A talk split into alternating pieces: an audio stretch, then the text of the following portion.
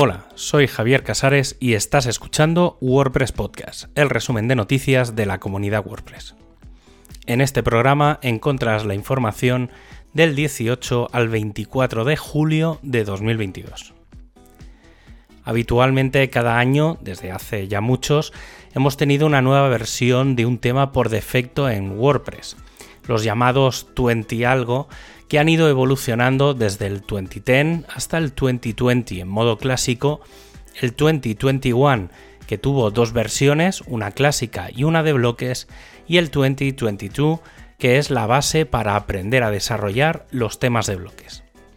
Ahora debería llegar el 2023, no está claro si con WordPress 6.1 o 6.2, pero sí que ha vuelto con una propuesta algo distinta a las habituales crear un tema base muy potente pero muy simple y que las actualizaciones y novedades sean más frecuentes y se enfoquen en otros elementos.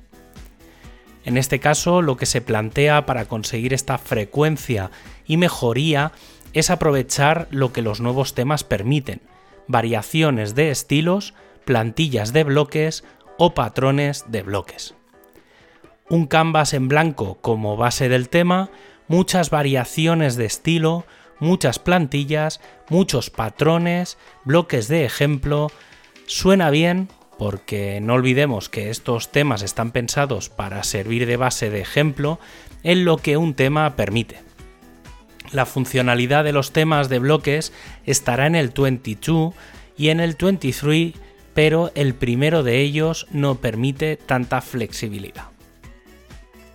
Y entre las novedades de esta semana tenemos Gutenberg 13.7, que incluye 167 actualizaciones entre actualizaciones de las ventanas modales, la posibilidad de bloques interiores con un clic y nuevos tipos de plantilla. También se ha incorporado un pequeño panel en la zona de información del editor con datos del tiempo de lectura medio que se unen a los datos de palabras, cabeceras o párrafos. El equipo de Core ha presentado una propuesta mediante la primera versión de un feature plugin llamado Notifications. Este proyecto no es nuevo en tanto que se lleva ya un par de años hablando de él, pero ahora aparece su primera versión y ya se puede probar. Aún hay que hacerlo de forma bastante manual, descargando el plugin de GitHub, pero que ofrece tres demostraciones.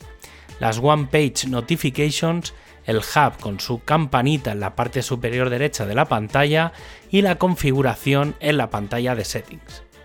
Por ahora es una sencilla demostración del planteamiento que hay, pero un gran paso ya que el proyecto había quedado parado durante una larga temporada.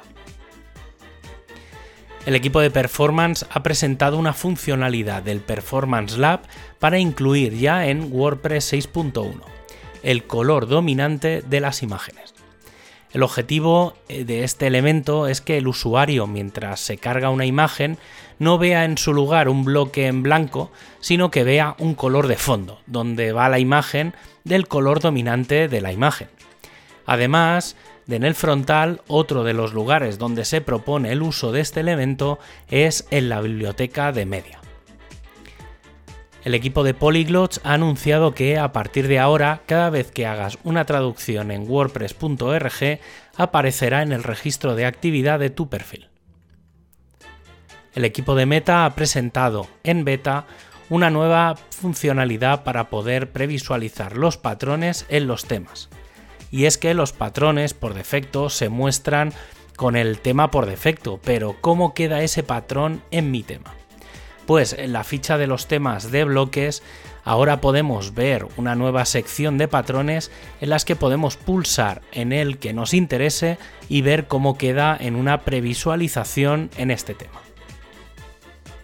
El equipo de training ha cambiado el nombre a los Social Learning Spaces que se basaban en un sistema de aprendizaje social para finalmente ser los online workshops, lugares donde aprender de una forma fácil distintas temáticas relacionadas con temas concretos de WordPress.